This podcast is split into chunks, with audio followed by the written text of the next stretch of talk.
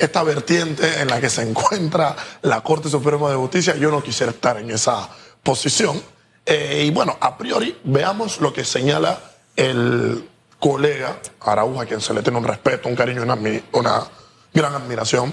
Ojo, que ahora no se le vaya a tildar que como su consideración es que el contrato debe ser decretado constitucional, él es un vende patria, está en contra de la soberanía, está en contra de la democracia. Ya estas chicanas y estos argumentos ad pues no pueden ser eh, asimilados en nuestro país. Tenemos que debatir con argumentos y viendo sin duda alguna el fondo o el nómeno, como diría Kant, la sustancia, más que la portada del libro, lo que dice el libro. Y lo que dice Juan Carlos Araúz en, en su tenor, pues oye, se le puede dar la razón. ¿Qué indica?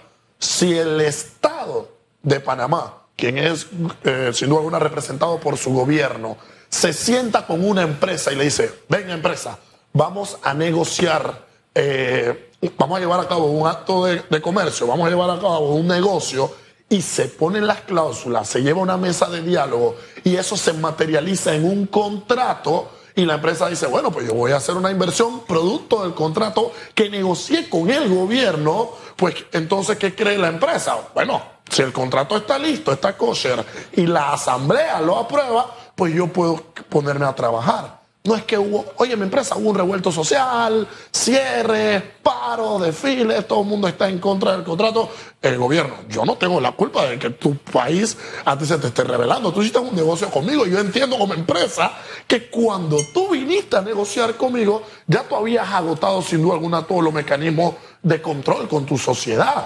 Y entonces, pues claramente ahí donde se abren los, los, pactos y tratados internacionales a los cuales Panamá se suscribe en base al artículo 4 de la Constitución, que indica que Panamá acata la norma de derecho internacional, donde para prevenir y previendo estas conjeturas hay pactos en los cuales nosotros decimos, oye, las inversiones que hacen las empresas, las inversiones extranjeras, hay que darle un mecanismo de protección, hay que darle una seguridad. Eso por primera ruta, por primera vía, a lo que indica el colega Araúz. Oye, en ese sentido, como ya el gobierno perfecciona el interés de la sociedad a través del contrato, pues debe dictarse una constitucionalidad cuando la Corte hace su control. Ahora el punto es, ¿cómo tomaría la sociedad panameña dicho norte de constitucionalidad? Porque lo que la voz de la calle, ¿cuál es? Derogatoria o inconstitucionalidad, aunque la gente pide más derogatoria que el propio pronunciamiento de inconstitucionalidad. Entonces, vámonos a un segundo escenario donde, donde indican los otros colegas. No, es que el fondo del asunto, bien, el gobierno representa al Estado panameño, sin duda alguna se está tratando de llevar a cabo un contrato, todo lo que nos quieran decir, pero el fondo del contrato eh, raya con disposiciones constitucionales, que si la soberanía se puede perder, que si no se está llevando a cabo los lineamientos y los mecanismos correspondientes, que si el tema del impacto ambiental, que si hay condiciones que en efecto van en contra de las disposiciones y, norma, y la, las normativas internas. Entonces, en ese sentido, donde se indica es que requerimos que la Corte en su control de constitucionalidad decrete la norma sin duda alguna inconstitucional. Pero yo tengo un tercer escenario. Y en ocasiones uno puede fantasear, ¿no? Nosotros escuchamos muchos relatos ahora del what if. ¿Qué hubiese pasado si? Vamos a remontarnos casi 30 días atrás, cuando inicia el revuelo en el cual nosotros nos encontramos. Y ya sabemos que tenemos un gobierno inoperante. Supongamos, ¿qué hubiese pasado si la empresa, ojo, vamos a evaluar una posición, si la empresa luego de ver lo que pasó la primera semana, emite un comunicado diciendo, mira, gobierno panameño, entiendo que estás pasando por momentos complicados.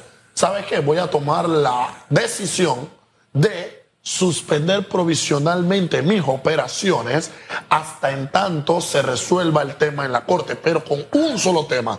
Tú como gobierno tienes que estar encima de la Corte de que falle. Si la Corte falla, que es constitucional el contrato, yo sigo operando, ¿eh? Pero si la Corte falla la inconstitucionalidad, yo te voy a demandar a ti internacionalmente. ¿Por qué? Porque tú has incumplido un acuerdo y si tú no consultaste con la sociedad, si tú no hiciste tu plebiscito, si tú no, tú no, tú no llenaste sino alguno los alineamientos y los parámetros que tenías que hacer, eso se descanta y eso se escapa de mis manos y eres tú el que me tienes que responder a mí por el incumplimiento que se está dando. ¿Qué hubiese pasado si la empresa hubiese tomado esa decisión? ¿Cómo lo hubiese tomado el país? ¿Cómo lo hubiese tomado el gobierno? ¿Qué realidad ya estuviésemos materializando hoy en día. Pero entonces nosotros vemos de un lado una empresa que a priori no quiere ceder, no va a ceder, obviamente, porque tengo un contrato que ahora mismo es legal, y de otro lado un gobierno inoperante, de otro lado una sociedad cansada y agotada, y hay un cuarto factor los problemas que hemos tenido antes la minera no existen, se agravaron todos. Caja del Seguro Social, los jubilados, la educación no está mala, está peor. Pues cuando nosotros vamos viendo los numeritos de impacto, el turismo está en una gran afectación,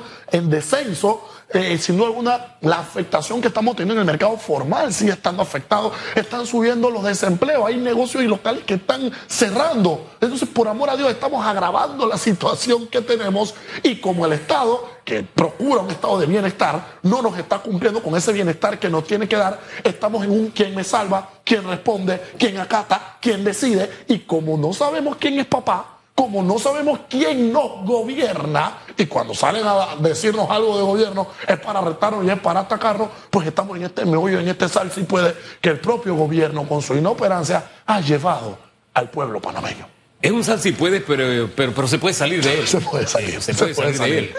El, el país sigue. Aquí, aquel célebre pensamiento del que quiera conocer a Panamá que venga porque se acaba de Rufino Cuervo a finales del siglo XVIII nos demuestra que no, Panamá no se acabó y Panamá continúa.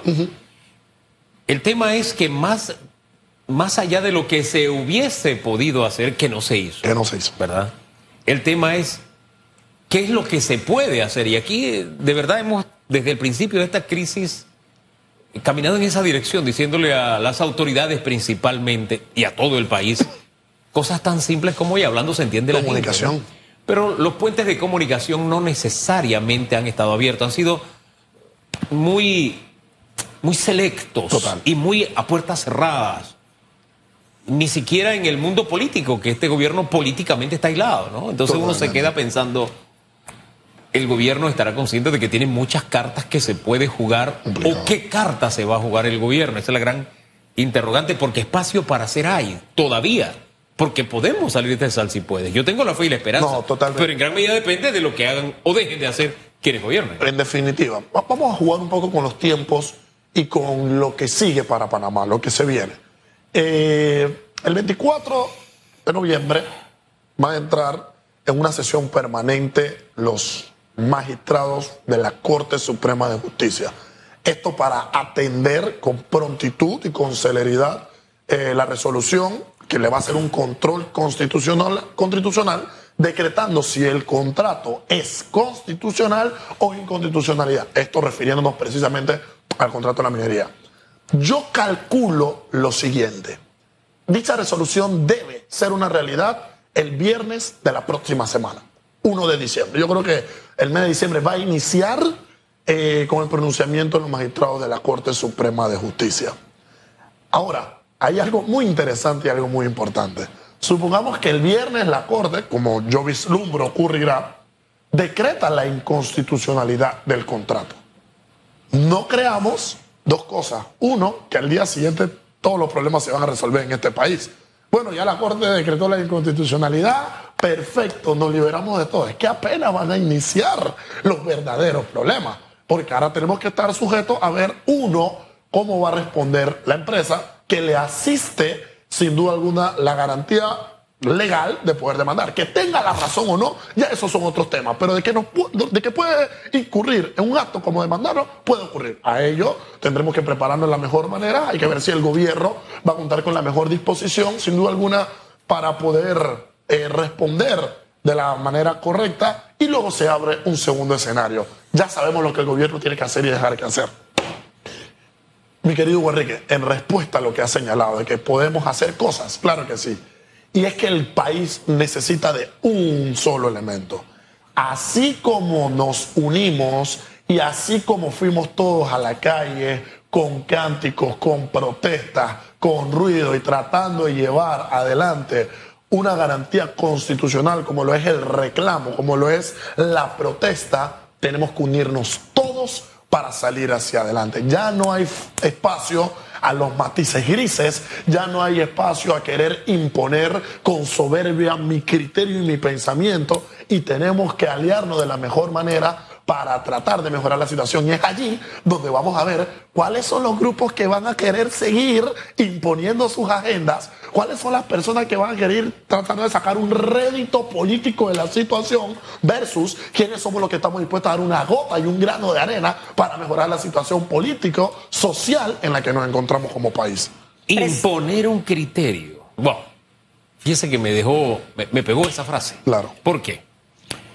Hombre, hay quienes han ido abonando el terreno dentro de todo este debate político que hay, mmm, tratando de erosionar la imagen de la Corte Suprema de Justicia. O sea, Total. desde antes ya diciendo lo que supuestamente viene. Totalmente. Claro, lo dicen desde su esquina, ¿no? Y al decirlo de su esquina lo dicen desde su interés. Es decir, cu- curándose en salud de si la Corte dice lo que yo no quiero, yo sigo con lo mío. En efecto. Y eso me preocupa, porque insisto, cuando usted presenta un caso ante un juez, el juez puede decidir a favor O en o en contra. suya. Y hay que acatar la norma. Y hay que acatarlo, pero veo en ciertas, en ciertos sectores que están abonando el terreno, por si acaso sucede que la Corte se pronuncia en, corta- en contra de. El tema es, por ejemplo, usted tiene el criterio de que es inconstitucional, lo ha dicho públicamente. Total.